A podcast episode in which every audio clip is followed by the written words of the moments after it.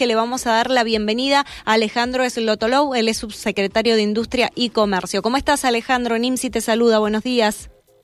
¿Qué tal? Buenos días, ¿qué tal? ¿Cómo están? Bien, muchísimas gracias por, por atendernos. Y bueno, sabemos que hubo una reunión hace poco con Ignacio de Mendiguren, el secretario de Industria y Desarrollo Productivo, y queremos saber qué sucedió en este encuentro y cuáles fueron los temas abordados relacionados al empleo.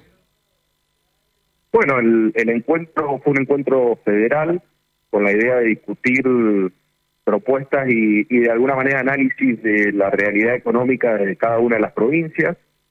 En el caso de nuestro, me tocó representar a la, provincia.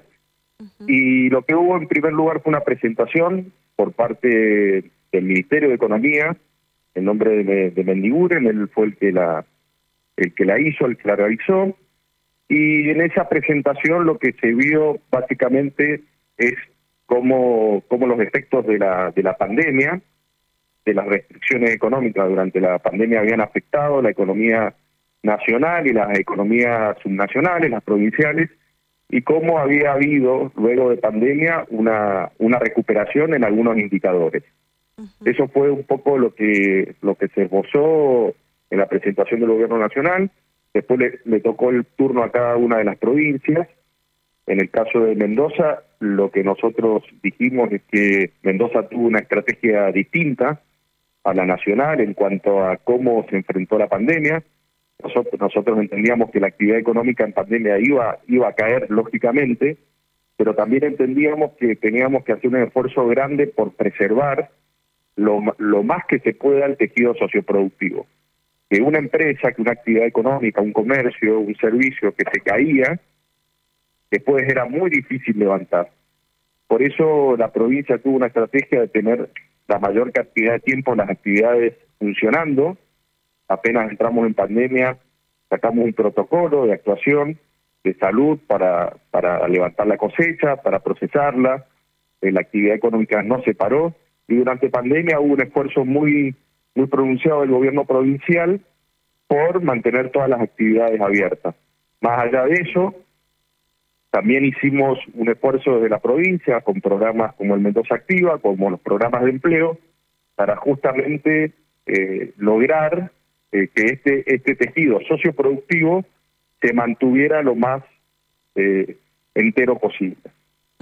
Después de eso hicimos también una un análisis de, la realidad internacional, de que habían oportunidades en el mundo para Mendoza, para el país, en cuanto a la producción de alimentos, en, en cuanto a la energía, en la generación de energía, y que para eso se necesitaban algunos eh, algunas medidas del gobierno nacional, en primer lugar el tema de infraestructura, infraestructura para la producción y para la generación de empleo es fundamental, eh, tener tener caminos, caminos nacionales eh, que estén en condiciones, nosotros mencionamos claramente como, como ejemplo la ruta 7 y la ruta 40, donde nosotros consideramos que, que tienen que mejorarse porque justamente son la vinculación productiva que queremos al interior de Mendoza y de Mendoza también con el país y con el mundo. Después le hablamos del financiamiento, que era necesario eh, que, que, existieran herramientas de financiamiento, que hoy el sistema financiero no existe, que el crédito para la producción es muy poco, y que Mendoza tiene una característica, como toda economía regional, que se necesita una gran cantidad de recursos o de créditos en poco tiempo porque hace falta levantar la cosecha y después procesarla y eso se hace en un corto periodo de tiempo. Tampoco hay crédito para las actividades industriales y, y, de alguna manera lo que le reclamamos al gobierno nacional es una política más activa en cuanto a crédito, también le, en el caso específico de empleo, le pedimos que, los convenios colectivos de trabajo tuvieran en cuenta las realidades provinciales, las realidades eh, regionales, que no se podía aplicar la misma lógica para una gran empresa con asiento en la pampa húmeda a una empresa que, que está, digamos, en, enclavada en, en una en una región, ¿no es cierto? En una economía regional, una pyme. Claro. Y por último, eh, le mencionamos que como efecto del cambio climático, también eh, había que tomar medidas activas, como lo estamos haciendo del gobierno provincial, para cuidar el agua, para mejorar el riego, para mejor para mejorar también la defensa contra las contingencias. Bueno, eso fue un poco el, eh, el resumen de lo, de lo que nosotros expresamos en esa reunión.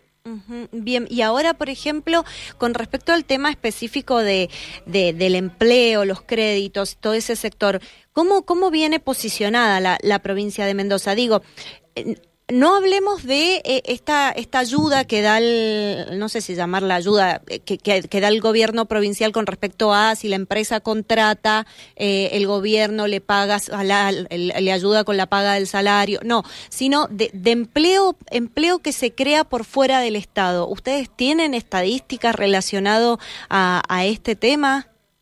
Nosotros tenemos que las, los números de empleo a nivel nacional que reflejan que son del INDEC, que reflejan la actividad en la provincia, han mejorado mucho. Eh, la provincia viene mostrando unos indicadores interesantes, no, no por la generación de empleo público, sino justamente por la generación de empleo privado. Nosotros en el primer trimestre del 2022 teníamos un desempleo del 6,5 y en el segundo trimestre es eh, del 5,6. O sea que eh, ha mejorado casi en, en, cero, eh, en 0,9 puntos la digamos la, el porcentaje de, eh, de desempleo, ¿no? O sea, ese, ese indicador ha mejorado, ha mejorado también el indicador de gente que busca trabajo, ¿sí? eso por una parte es bueno, porque Mendoza también a nivel nacional muestra grandes números, pero también refleja una situación que nosotros no la no la soslayamos, que tiene que ver con que a la gente no le alcanza el sueldo. Entonces, generalmente buscan eh, otra otra persona más en la familia busca trabajo o una persona busca dos trabajos. Esa esa es una realidad nacional donde la gente no le alcanza el sueldo, las problemáticas de la de la inflación, de la alta inflación impactan sobre todo el tejido económico y bueno, en el caso de empleo, hace que la gente busque más empleo, pero sí, en cuanto a, a lo que son los números provinciales, han mejorado, ha bajado el porcentaje de desempleo, también nos duele este porcentaje porque hay que seguir trabajando, tenemos que seguir impulsando la actividad privada para que genere empleo y eso es, es una obsesión que tiene el gobernador y el ministro de Economía, así que en ese sentido es donde venimos trabajando. Claro, claro, sí, porque eso iba, a eso iba también apuntado después la, la siguiente pregunta, porque baja el tema de la generación de empleo, pero quizás es una o dos personas que buscan más trabajo. Así es, así es, esa, es la realidad. Eh, la gente eh, no le alcanza con un sueldo y más gente o una, o una persona busca otro trabajo o personas dentro de su grupo familiar también tienen que salir a buscar trabajo. Eso, es una realidad eh, que tiene que ver con los ingresos y cómo la pérdida del salario real de la gente en función de la, de la inflación hace que no alcance. O sea, una realidad que nosotros vemos todo el tiempo, que nos pasa a nosotros en lo personal también. Y bueno, eso es eh, lo que también genera que eh, más gente, y eso busca la, la, uno de los indicadores, eh, muestra uno de los indicadores que más gente esté buscando trabajo, pero también eh, lo que encontramos en este indicador es que más gente está encontrando trabajo, por eso ha bajado la, desocupación, ¿no es cierto? Hay gente que eh, en Mendoza ha buscado trabajo y lo ha encontrado en el sector privado, eh, vinculado a, las actividades que nosotros desarrollamos, todo lo que es industria, metamecánica, economía del conocimiento, ha crecido mucho también eh, muestra indicadores muy interesantes Mendoza en el crecimiento de empleo vinculado a economía del conocimiento, todo lo que son las actividades productivas, lo que es vinculado al turismo.